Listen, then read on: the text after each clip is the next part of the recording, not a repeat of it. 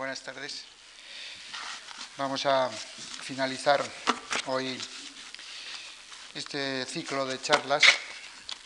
agradeciéndoles en primer lugar su presencia y la continuidad a las mismas durante estos cuatro días de discurrir un poco por el, fenómeno de la arquitectura contemporánea en lo que va de siglo. El último comentario en torno a estas disquisiciones, lo había centrado en un texto del el filósofo con el que empezaba estas lecciones, Martin Heidegger, que escribió en el año 54 con el título de Construir, edificar y pensar. A él le había añadido un pequeño paréntesis, titulándolo, subtitulándolo, mejor dicho, como Memorial de Pígonos, para recoger en este esquema algunas de las situaciones diversas en las que se encuentra actualmente tanto el pensamiento como el discurrir de la arquitectura desde los años 75 al 86 en que nos encontramos. Quizá este discurrir esté totalmente matizado por un pensamiento de un novelista contemporáneo y pensador, Cioran, que decía que tal vez a lo que hemos llegado en los finales de los 80 es a la certeza de haber descubierto finalmente los axiomas del crepúsculo, porque algo de crepúsculo evidentemente resuena en nuestro, a nuestro alrededor. Bien, en orden y bajo esta especie de clave dentro de este arco que iniciábamos en la primera lección con una visión de la arquitectura de los primeros años del siglo, vamos a intentar someterles a una pequeña tortura y les pido disculpas de discurrir por estas concepciones un poco abstractas entre los términos de lugar y espacio y entre la lucha, entre la dialéctica de estos dos términos en los que, a mi juicio, se debate el pensamiento más lúcido y más comprometido y más beligerante de la arquitectura contemporánea, que por desgracia no es la que aparece en las imágenes o la que llena las páginas de las revistas de la técnica o las revistas técnicas del construir arquitectónico. Como les decía, en el año 54 Heidegger publicaba este ensayo alrededor de los aspectos de la construcción del concepto de edificar, de levantar y del concepto de, pensar. Y con esto abro las reflexiones de esta cuarta lección en torno a la arquitectura en la sociedad del cambio. El campo de reflexión de Martin Heidegger se dirige a señalar la necesidad de concebir el lugar delimitado por la propia supervivencia del ser. Es el concepto del lugar frente a la abstracción que encierra el concepto de espacio dos términos bastante próximos, pero indudablemente con una cualidad diferencial eh, elocuente. Pensar los límites del lugar, es decir, el, entorno que nos rodea, ya que la esencia fenomenológica del lugar, de este espacio como lugar, depende precisamente de la definición clara y concreta de sus límites. Heidegger precisa, mm, avanzando un poco en el trabajo que comento, que el límite no se refiere, como tal vez pudiéramos entender, en el fin de cualquier cosa, es decir, en los finisterres de la geografía, sino que piensa, de acuerdo como lo hacían los griegos, que por el contrario consiste, y cito el texto de Heidegger, consiste en el punto donde cualquier cosa comienza a afirmar su propia presencia. Junto a esta interpretación del lugar como afirmación de la propia presencia, donde puede habitar el ser, donde habita el hombre, este término construir se describe, o al menos Heidegger así lo intenta referir en su texto, de acuerdo con la etimología alemana, que la palabra construir resulta sinónimo de ser, de cultivar y de habitar indudablemente una terminología bastante diferente al concepto que el especulador inmobiliario habitual tiene de este término. Construir, por lo tanto, como sinónimo de ser, de cultivar y de habitar. Indudablemente se refiere al espacio. Heidegger nos ilustra en esta reflexión con la que introdujo este comentario cómo la abstracción que encierra en la arquitectura el término espacio debe ser entendido como el proyecto del lugar, el lugar delimitado por la forma donde habita el hombre. Este debate espacio, abstracción versus lugar, sitio, latente, como digo, en toda la evolución colateral del pensamiento crítico de la arquitectura contemporánea, se hace de manera muy explícita, patente en la crisis que van a sufrir en Estados Unidos en los años 70 y 73, sobre todo con la crisis de la economía norteamericana. Los debates que a mediados de estos años aparecen en el panorama norteamericano va a estar mm, reducido en el campo de la arquitectura y en el campo de la urbanística a una escisión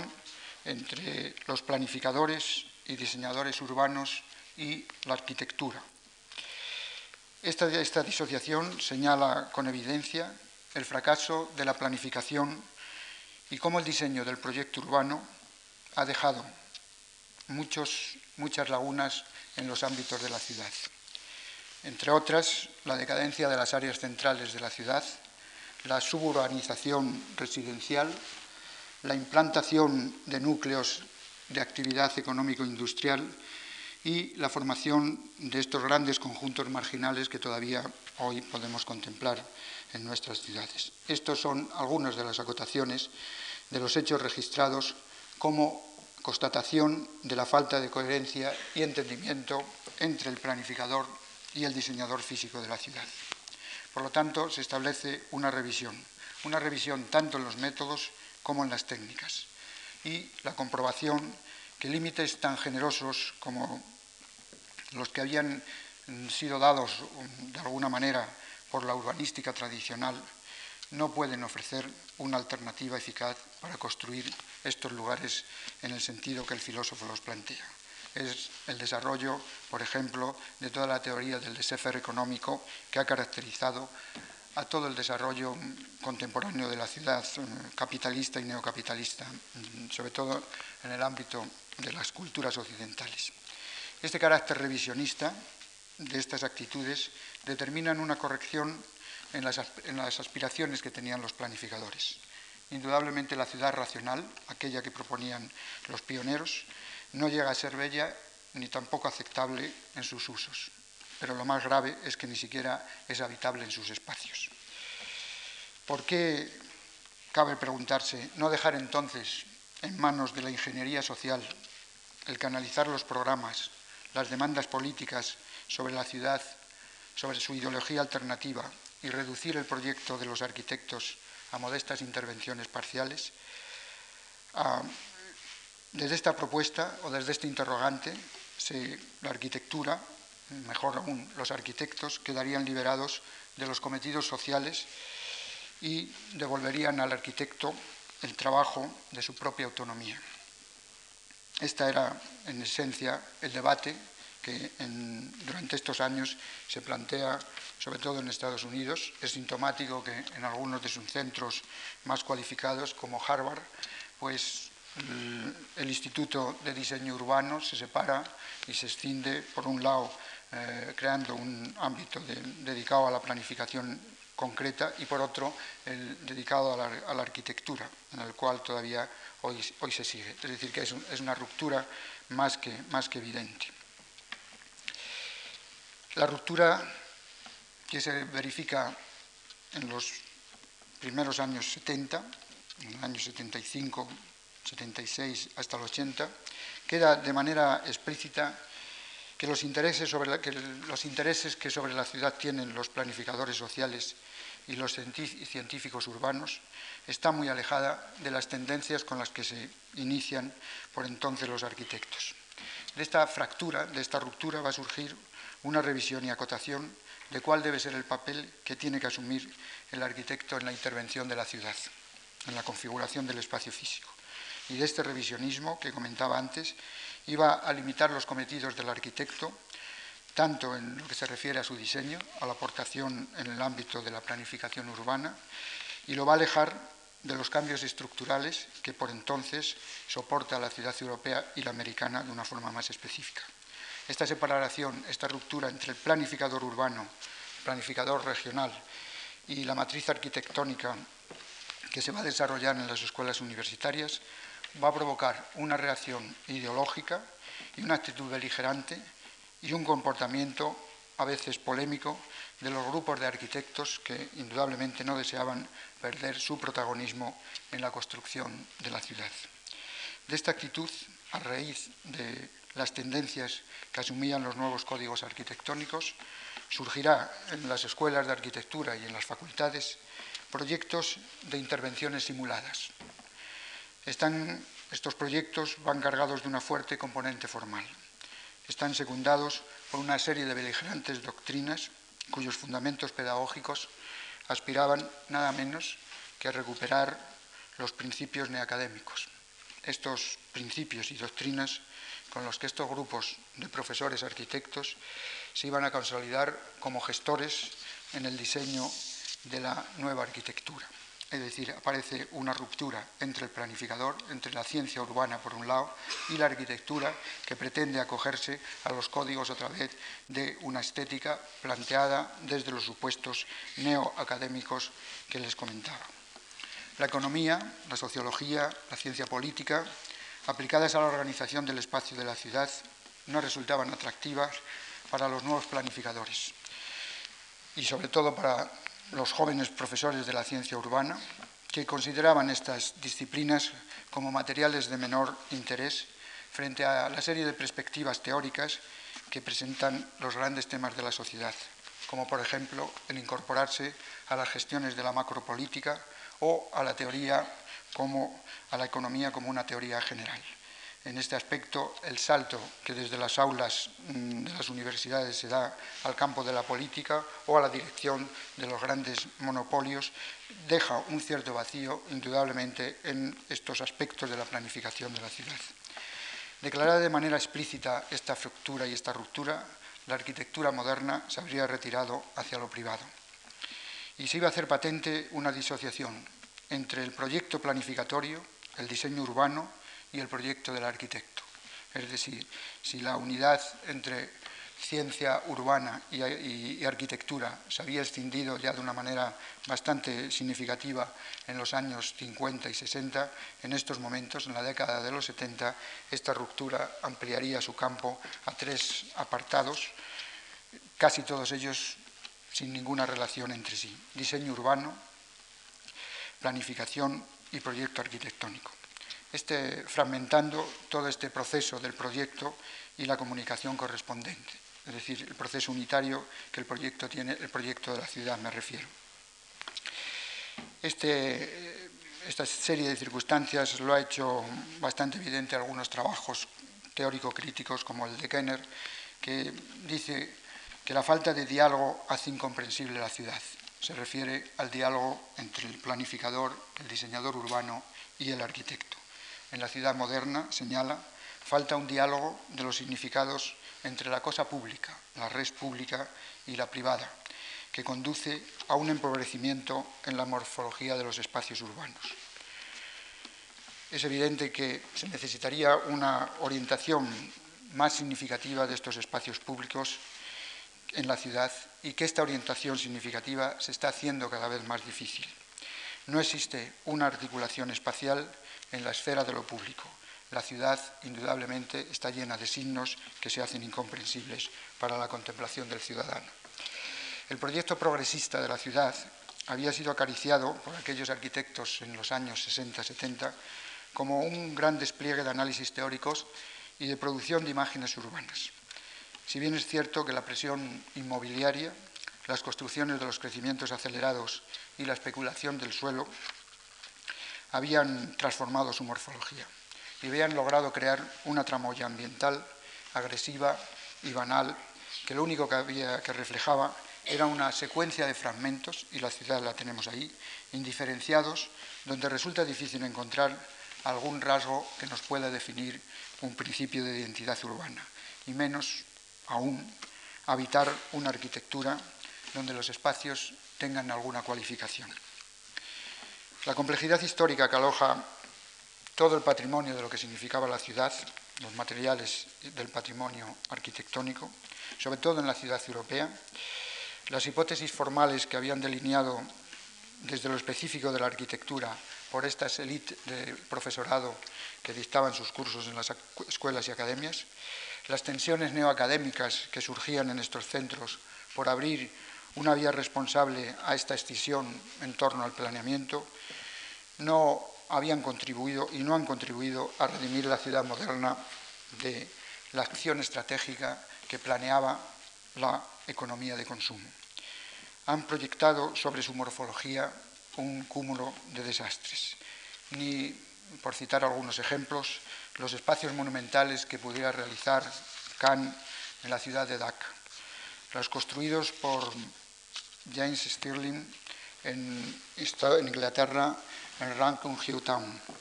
los trabajos de Hermann Hesselberger, las peculiares imágenes metafísicas de un Aldo Rossi, los correlatos de las ciudades análogas de Arnaldo Caltafora, las intenciones recuperadores del constructivismo de Ren Clojas para Rotterdam, un proyecto de los años 80-82, por señalar algunas de estas referencias distribuidas por los medios más sensacionalistas de la difusión técnica, ninguna de estas aportaciones representan un modelo o aproximación medianamente satisfactoria para resolver, por supuesto no todos, pero algunos de los problemas puntuales que tiene abierto la ciudad en estos finales de siglo. Entre la provocación y el cinismo, la arquitectura de los profesores intentaban musificar los fragmentos del proyecto. De lo que se trataba es de hacer unos códigos inéditos. Cada objeto del dibujo de estos profesores era publicado y difundido a los cuatro vientos por todos estos medios de comunicación. Por eso no debe resultar extraña la actitud de algunos arquitectos, quizá, como decía al principio, con un pensamiento beligerantemente crítico, intentando un repliegue a campos más reducidos para redescubrir en los vacíos de la ciudad ese lugar del que nos habla Heidegger, donde pensar y rememorar la utopía limitada, porque utopía limitada se refiere a lo que le ha quedado a la arquitectura en el contexto de la ciudad moderna. Esta vuelta a los suburbios de invierno partirá desde una revisión crítica de los supuestos más negativos que encerraba el movimiento moderno en la arquitectura. Y va a ser precisamente de aquellos cuyos supuestos había desterrado la arquitectura de la ciudad. Se hacía imposible superar la idea neopositivista de seguir entendiendo la arquitectura como un fenómeno roto y desgajado de la historia. A dilucidar aquellos postulados según los cuales el proyecto arquitectónico se producía como resultado de las condiciones que proponían, por un lado, las decisiones económico-políticas y, por otro, esta decisión técnica de operar de los operadores económicos y de los operadores científicos. Esta actitud revisionista que estamos contemplando durante todo este periodo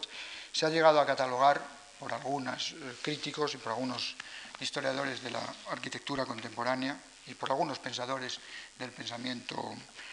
eh, filosófico como el fin de la modernidad y una forma más concreta al campo que nos estamos refiriendo como la muerte de la arquitectura moderna. Desenlace que se va a realizar precisamente en el marco institucional de una sociedad cada vez más decidida a homologar personas y cosas y donde solo se permite la presencia de las pequeñas diferencias. Tal vez por esto tan significativa muerte no sea más que el síntoma de una resurrección de una modernidad reciclada. La arquitectura, a partir de los años 80, se incorporaría como un valor añadido más. Un valor que se añadiría al boom de las más media. Por otra parte, erosionada en los fundamentos más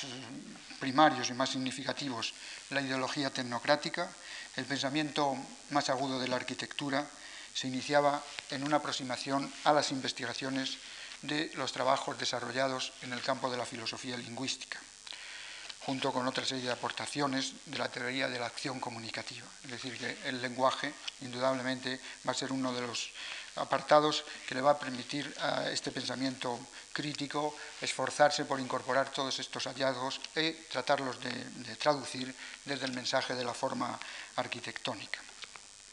Algunos pensadores, como Habermas, dejaba muy explícito en algunos de sus trabajos de análisis lingüísticos el principio de la utilidad de los signos. Dice Habermas que el sentido de los signos se decide por el uso que los hombres hacen de ellos. Se va a tratar, por lo tanto, de trabajar el arquitecto en el entorno del proyecto, de un edificio, de un centro, de un lugar para esta sociedad. Se va a trabajar y va a requerir algo más que conocer sus técnicas constructivas. Adecuación de los programas no será solo suficiente. El grado de funcionalidad de un edificio tampoco bastará. No se trata ni siquiera de controlar las razones compositivas. Se necesita algo más. Pensar el proyecto requiere no solo recuperar la memoria amputada de la historia, es decir, recuperar el significado que la historia le había dado a un determinado espacio, sino establecer la norma. ¿Para qué? Pues para legitimar su presencia significativa, es decir, para legitimar la presencia de aquello que pretende comunicar. En una sociedad donde el dominio técnico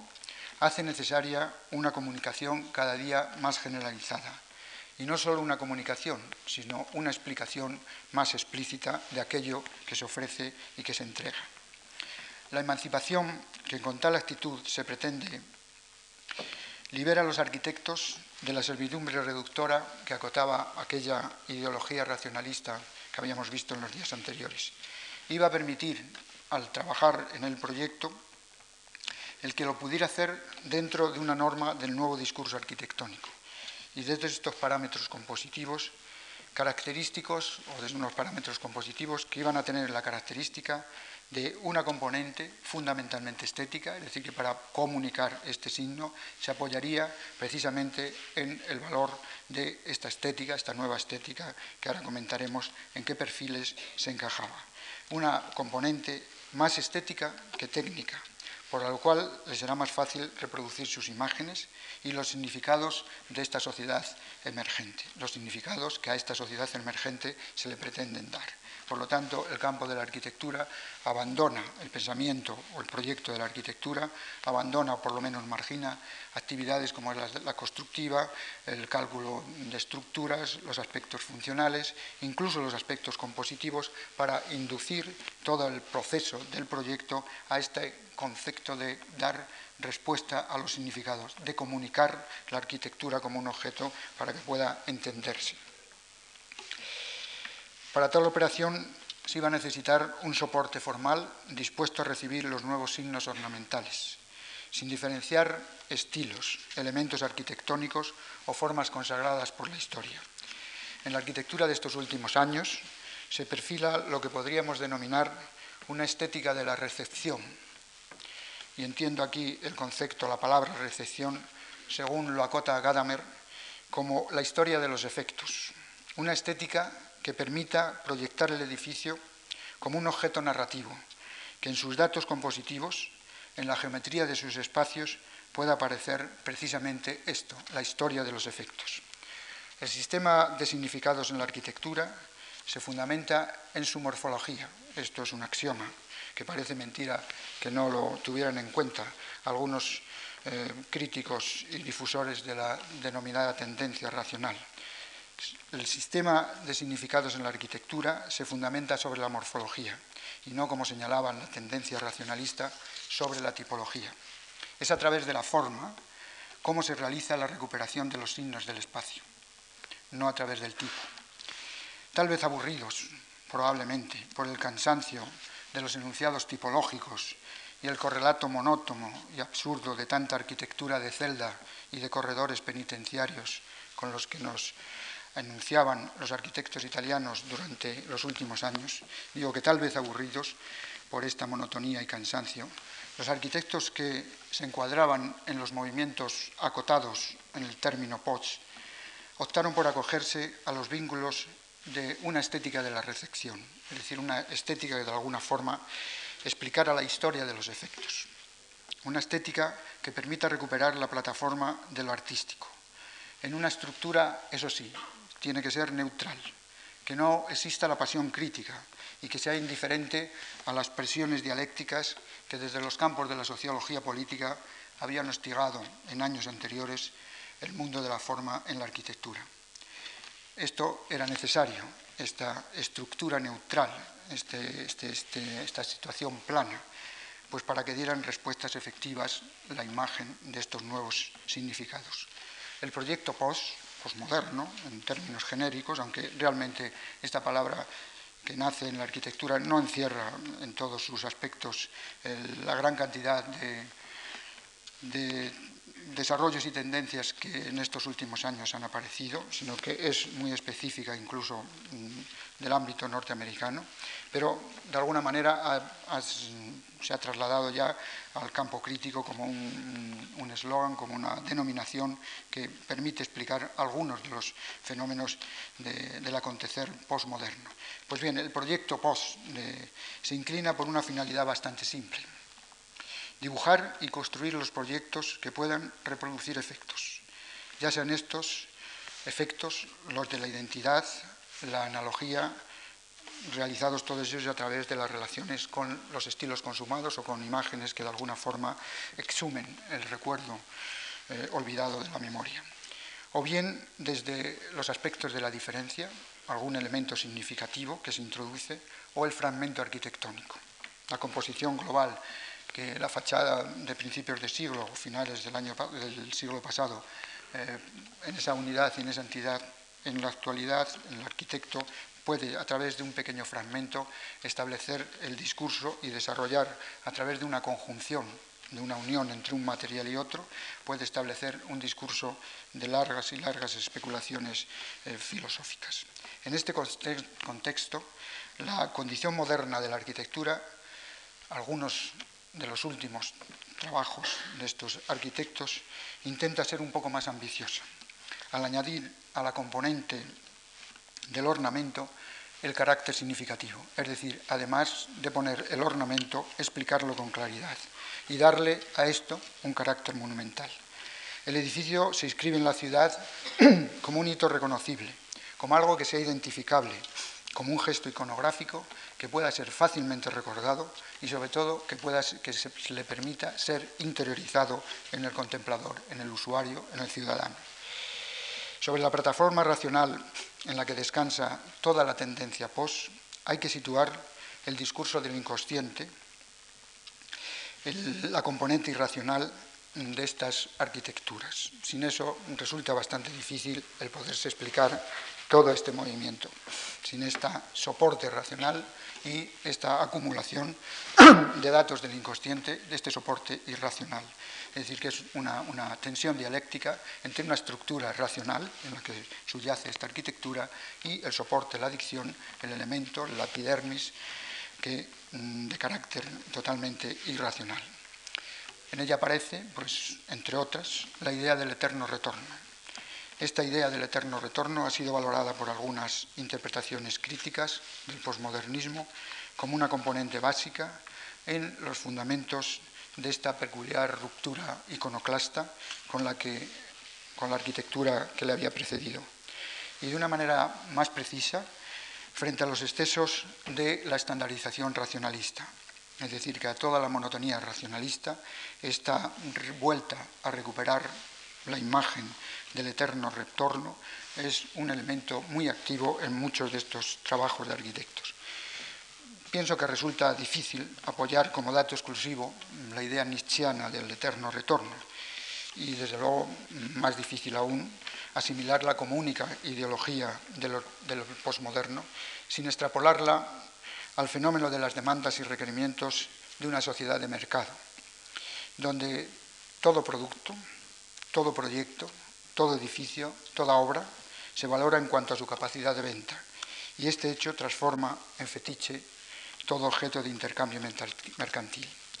haciendo que lo irreal, es decir, aquello que proviene del inconsciente, se transforme en real. La fatiga que produce la permanencia de una forma uniforme, repetitiva, estandarizada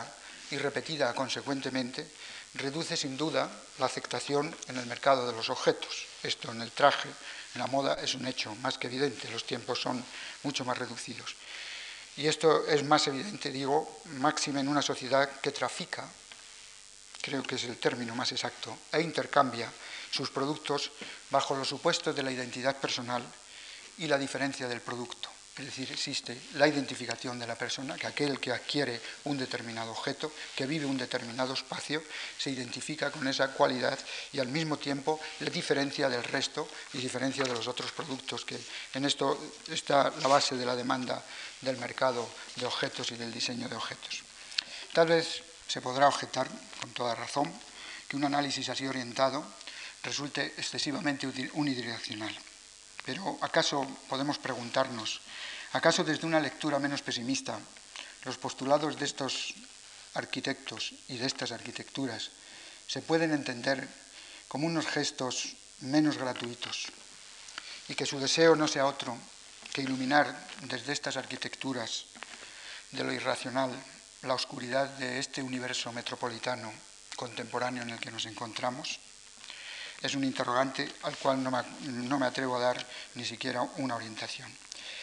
Sobre el fondo y la forma de estos arquitectos empeñados en hacer en dar una lectura clara, en hacer legible y reconocer a través de la imagen lo que no resulta explicado y explícito a través de la mirada, se puede descubrir los restos de una estética del siglo XIX, que estaba dedicada a proclamar el arte como una actividad subjetiva, aceptando, eso sí, en estos códigos y en estas nuevas imágenes, que los encargos del príncipe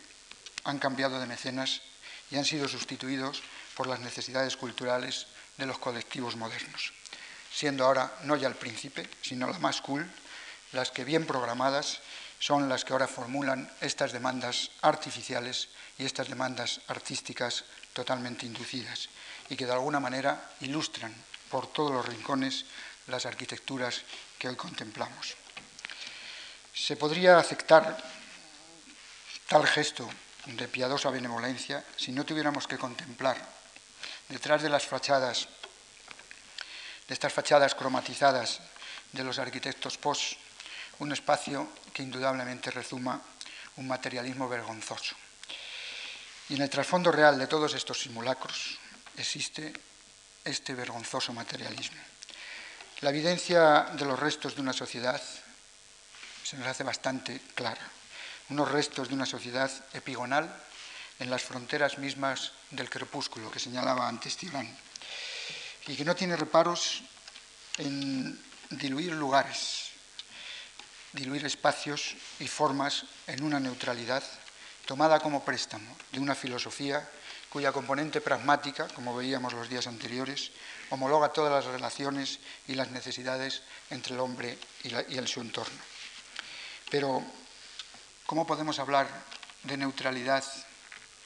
Neutralidad verdaderamente en una época de guerreros en movimiento perpetuo.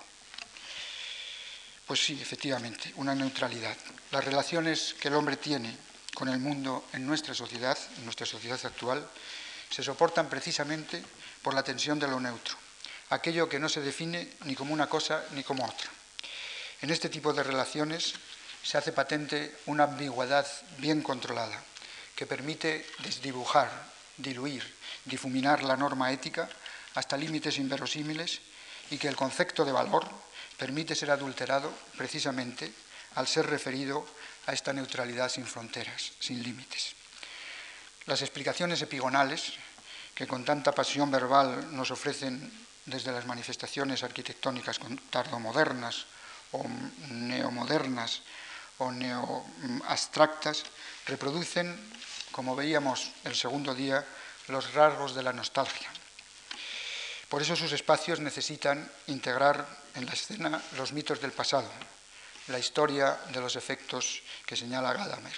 Ahí están justificando esas columnas, esos frontones, los arcos, las cornisas, todo el, elenco de geometrías truncadas que aparecen en la composición y en los efectos de estas arquitecturas. Con tal cúmulo de recortes,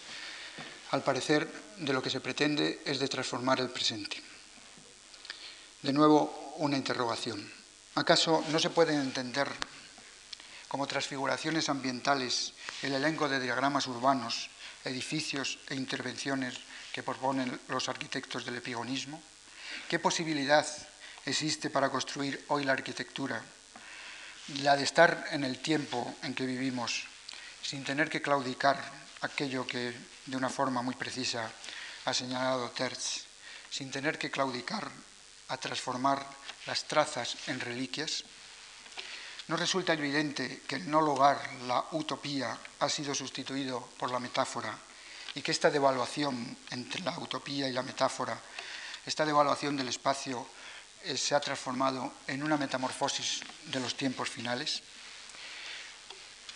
Tendríamos que abordar, para concluir estos comentarios, las relaciones entre los significados y las sensaciones. Como bien es conocido, el discurso formal de la arquitectura occidental se construye sobre un parámetro lineal que es el tiempo. A diferencia de las culturas occidentales, el tiempo en Occidente sigue operando sobre el espacio. Hablamos de una catedral de Burgos, de León o del monasterio del Escorial como algo que tiene tres, cuatro o dos siglos el templo japonés, incluso los materiales, la piedra en estos lugares, en la madera en el templo japonés tiene una perennidad mucho más elemental. El tiempo en, la cultura oriental está más referida a los significados, a los signos de todos estos objetos. Un factor, el factor tiempo resulta un parámetro fundamental para el entendimiento de la crisis que sufre el espacio en la arquitectura de Occidente. La necesidad de la brevedad temporal imprime la sociedad acelerada de los tiempos de consumo, los cambios de imagen requeridos y necesarios para poder seguir adelante en todo el proceso de producción,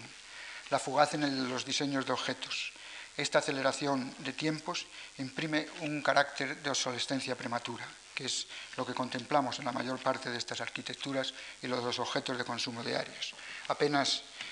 que han sido tocados, ni siquiera usados, se dejan porque ya no tienen vigencia. Sin duda, esta nueva dimensión del tiempo alcanza al espacio también de la arquitectura. De aquí que las proposiciones o las formalizaciones que propone este epigonismo más radical responden, tanto por lo que se refiere a sus materiales como a sus formas, a una temporalidad muy concreta, que vienen ligadas a toda esta serie de familias de artefactos del orden consumista, porque de un orden se trata, el orden consumista. Y en una estrecha relación con, este, con los repertorios simbólicos que a ellos se le añaden. Nos acompañan la moda, la música, la literatura, el diseño de mobiliario y de objetos, etcétera, etcétera. A todos les afecta el mismo problema. Por cuanto se refiere a la arquitectura, se trata de organizar el proyecto y su, y su construcción, tratando de encontrar las formas de una arquitectura formalizada dentro de este marco de valores de signo-imagen, que su mensaje sea reconocido, que sea totalmente eh, factible de entender. No importa con qué materiales se haya que realizar, no importa que sea opaco o transparente, su construcción indudablemente se reduce a nada. El soporte puede ser desde el papel prensado plástico o cualquier otro material. Esta fragilidad de la materia con la que se simula el espacio viene en parte justificada porque el soporte material sobre el que se construye el espacio contemporáneo tiene una naturaleza lábil, una naturaleza delicada, está sometida a unos cambios constantes y participa de lo que podríamos denominar una topología de la electrónica, es decir, un lugar donde los elementos de, las nuevas eh, eh, comunicaciones entran a formar y a definir el espacio. La representación de la ciudad contemporánea no necesita ya de la fachada en piedra ni los arcos de triunfo. La arquitectura urbana se abre a una nueva dimensión espacio-temporal, al espacio-tiempo tecnológico. La escenografía que requieren los nuevos ritos para el nómada telemático en el cual ya nos encontramos, de estas sociedades avanzadas, no necesita de soportes rígidos y, por supuesto, de una larga durabilidad, es decir, el tiempo ha sido acortado. La cronología de lo que sucede se inscribe en tiempos que, se manifiestan de una forma instantánea, de tal manera que el tiempo ya no se transforma en un orden de valores, eh, de secuencias de vida, sino que el tiempo se transforma en pura superficie la fachada de un edificio con tal de que cumpla la imagen en un determinado momento, con tal de que cumpla el impacto televisivo, es lo suficiente. Gracias al tubo catódico, el material se hace imperceptible eh, y las dimensiones del espacio quedan ligadas a esta, a esta visión de la transmisión y realmente el espacio en el ambiente de un local televisivo desaparece para centrarse en la pura imagen. Los inmateriales se transforman en los elementos espaciales que configuran los monumentos de nuestra época. No hay duda que la arquitectura posmoderna, neomoderna o la nueva abstracción, los términos ya son bastante indecisos y la nomenclatura lo suficientemente ambigua, para una espacialidad que viene sometida a unos cambios tan radicales y por la presencia precisamente de estos inmateriales en la sociedad telematizada. El ejercicio que realizan estos arquitectos posmodernos refleja con nitidez la crisis provocada por este penúltimo episodio de la revolución industrial acelerada. Por eso el proyecto, el proyecto de los arquitectos, que se refleja en los dibujos de estos diseños, pueden ser totalmente alterados en su imagen mediante una serie de justaposiciones, de analogías, de contrastes, de adulteraciones formales y de distorsiones espaciales, porque todo es intercambiable. Todo se puede permutar en la nueva realidad espacio-temporal de la telemática, materiales, texturas, toda suerte de formas aleatorias. Todo para la nada, para desconocer y transcribo un bello texto del filósofo Emilio Lledó, para desconocer que junto al arco bien resuelto y pulcramente levantado se inicia el derrumbe de otro, para no oír las voces de quien tal vez pudiera avisarnos de esta suprema ignorancia. Queda, eso sí, la choza incrustada en el todavía brillante muro, el juego dorado del quehacer inmediato, de la cotidiana vanidad, del regreso al voluntarismo inconsciente. No es la ciudad que se extiende tras la torre la que da cobijo a los hombres, sino esta enorme masa inútil, esta herida en el espacio que lo agrieta y corroe. Y no puede ser, continúa Lledó,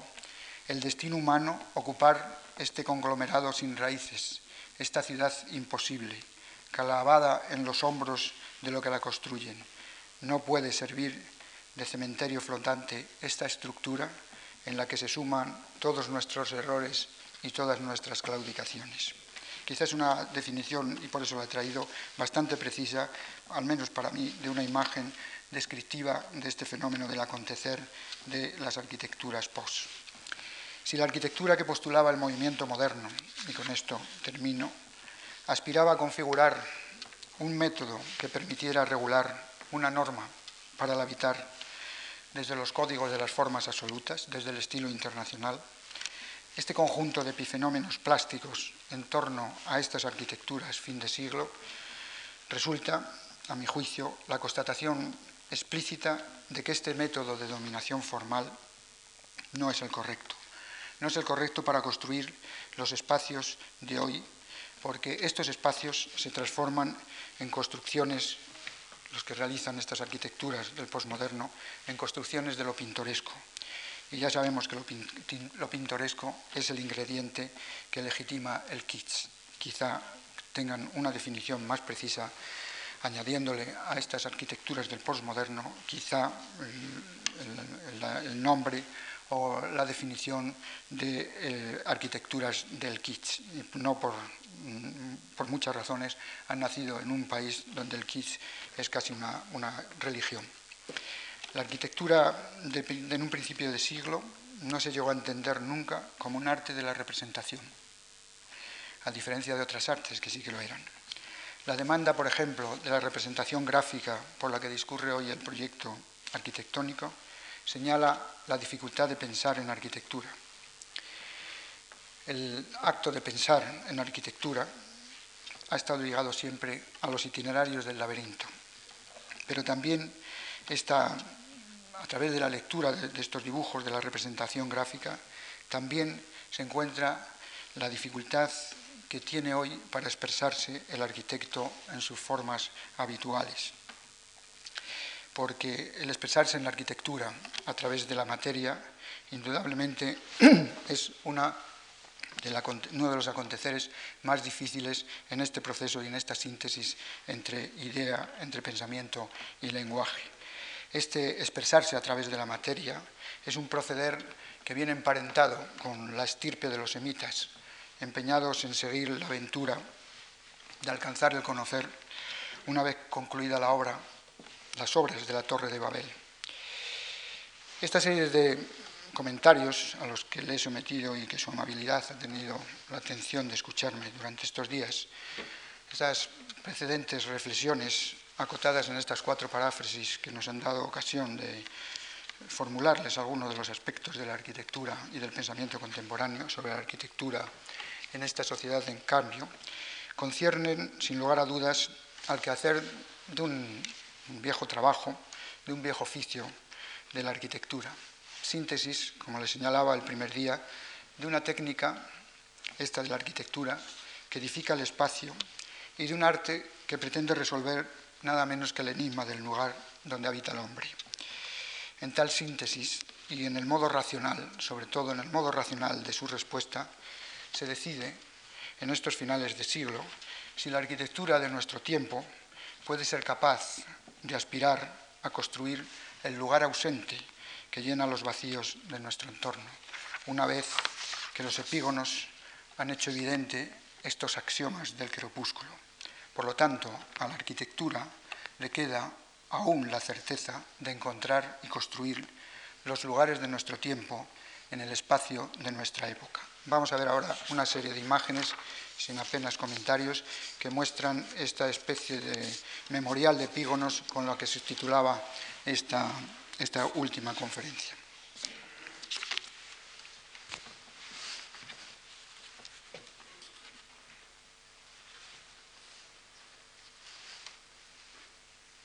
Aquí les muestro unas imágenes relativamente recientes de un arquitecto de Venturi y Roch, o Rauch, que de alguna manera reflejan esta especie de el, mito del eterno retorno en estas arquitecturas neoclásicas americanas, en la incorporación a la casa individual de toda esta serie de recortes de imágenes precedentes. Estas son unas diapositivas de un centro comercial a la derecha y de una biblioteca, me parece que es este de la izquierda, donde se pueden observar el discurso de unas geometrías aleatorias, indefinidas, en esta confusión de imágenes que representa eh, los espacios de multiuso en las sociedades contemporáneas, donde la estructura el tratamiento de la imagen, de la escultura, están en un collage eh, espléndido y en una cantidad de, soportes eh, de color, de imagen, la, incorporación de la naturaleza al interior, el verde, el agua, los elementos de, de, estructura, en algunas maneras haciéndose patentes de forma elocuente, en otras disimuladas. Este eclecticismo de formas, de signos, de significados, en los cuales alberga la mayor parte de los usos y de las funciones de la espacialidad contemporánea. Dos imágenes de dos áreas comerciales, la de la derecha en Tokio, en una calle donde la lectura ya casi del horizontal y el vertical desaparece y no se sabe dónde está el suelo y dónde están los techos o las paredes, esta especie de calidoscopio de arquitecturas transparentes en la que todo se refleja y apenas nada se percibe. El de la izquierda, estas otras arquitecturas cerradas de los años 70 en Inglaterra, un centro comercial con un exhibicionismo tecnológico y un edificio cerrado. La, transparencia de la arquitectura o de los elementos de la calle de la derecha frente a la opacidad de estos elementos arquitectónicos a la izquierda. Un ejemplo bastante claro y expresivo de las imágenes, de los nuevos isos de la ciudad, de los nuevos signos eh, y de los nuevos eh, códigos significativos que entran a formar parte de esta lectura de la geometría de la calle. En este de la izquierda es un, juego, un, un tobogán para niños utilizado al lado de una torre de televisión en medio de este paisaje tecnológico y a la derecha una de estas calles, eh, no sé si es de Turquía o de algún país de estos del Oriente, donde el signo del minarete pues está jugando el mismo papel que la televisión, la religión y la televisión de nuestros días. Estos corredores penitenciarios, indudablemente edulcorados por la decoración, tanto en el interior como en el exterior, que entran a formar parte de los mm, elementos arquitectónicos más consagrados en la ciudad moderna. La pasarela de tráfico en una fiesta en una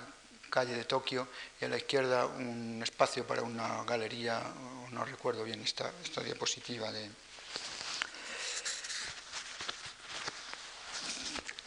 Pase, pase, por favor.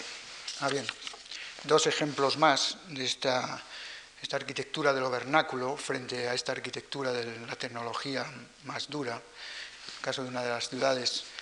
de nuevo trazado en Inglaterra, Milton Keynes, y a la derecha es un, un rincón de una ciudad norteamericana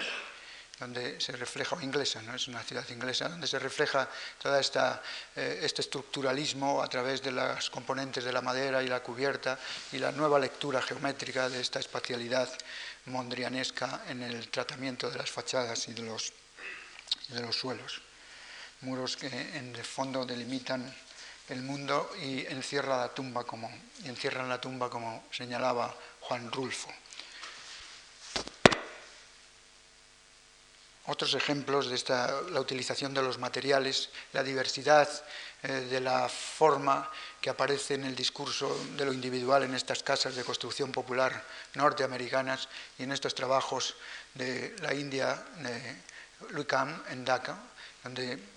indudablemente los ejercicios brillantes de estilo y de composición y de orden arquitectónico de ninguna manera han reflejado, incluso es una situación bastante dura y violenta en un país donde la miseria se desarrolla con un grado de intensidad tan alta, la construcción de estos elementos como datos significativos del, basamento del poder. Pero desde el análisis eh, formal, compositivo y lingüístico entran a formar parte de este gran repertorio, de esta diáspora de las formas en las que se encuentra el, discurso de la arquitectura contemporánea, esta auténtica polisemia de signos y de significados. La recuperación de lo vernáculo, la recuperación, del, por ejemplo, de las texturas de las mamposterías o de los muros de cerramiento, están hoy en el elenco de los arquitectos más, más cualificados o al menos más eh, en la plataforma de las modas. A la derecha, esta recuperación también de lo vernáculo, de las pequeñas burguesías de finales del siglo y tratadas desde el anonimato, pero que han ido a, incorporarse en el elenco de, la arquitectura contemporánea.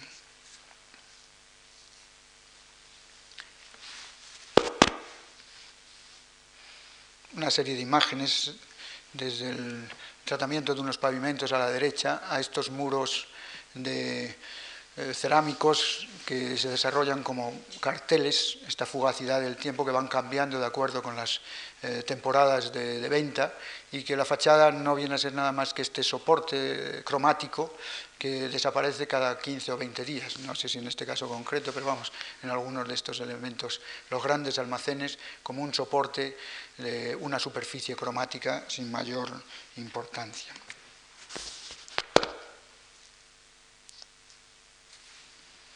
Un ejemplo de algunas de estas formas de dibujar la, disposición del dibujo en la arquitectura contemporánea. Eh, ofrece todas las técnicas y toda la gama de, exposiciones y de manifestaciones eh, de texturas, de técnicas. A la izquierda pues es un ejercicio de un proyecto para explicar eh, la relación de la organización de un determinado edificio entre sus espacios, las funciones y los programas y la derecha pues forma parte de una de estas múltiples divagaciones de los, profesores arquitectos en sus múltiples divagaciones en las aulas de arquitectura. Un ejercicio cuyo título desconozco, no, no recuerdo quién es autor.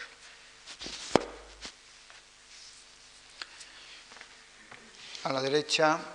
un trabajo de Stirling en Inglaterra de unas casas de viviendas unifamiliares agrupadas y a la izquierda el tratamiento de estos hinchables, estas nuevas técnicas con materiales, donde todo entra a formar parte, insisto, de este elenco eh, caligráfico, por un lado en sus dibujos, y de texturas, de técnicas, de construcción, esta especie de, multiplicidad que resultan verdaderamente sobrecogedoras y que para el espectador normal, para el ciudadano medio, mm, no son o no aparecen como signo de identidad, probablemente aparecen como signos de modernidad o signos de progreso.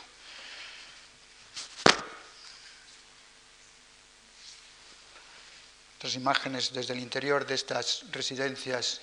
del arquitecto Stirling, en unas construcciones con prefabricados,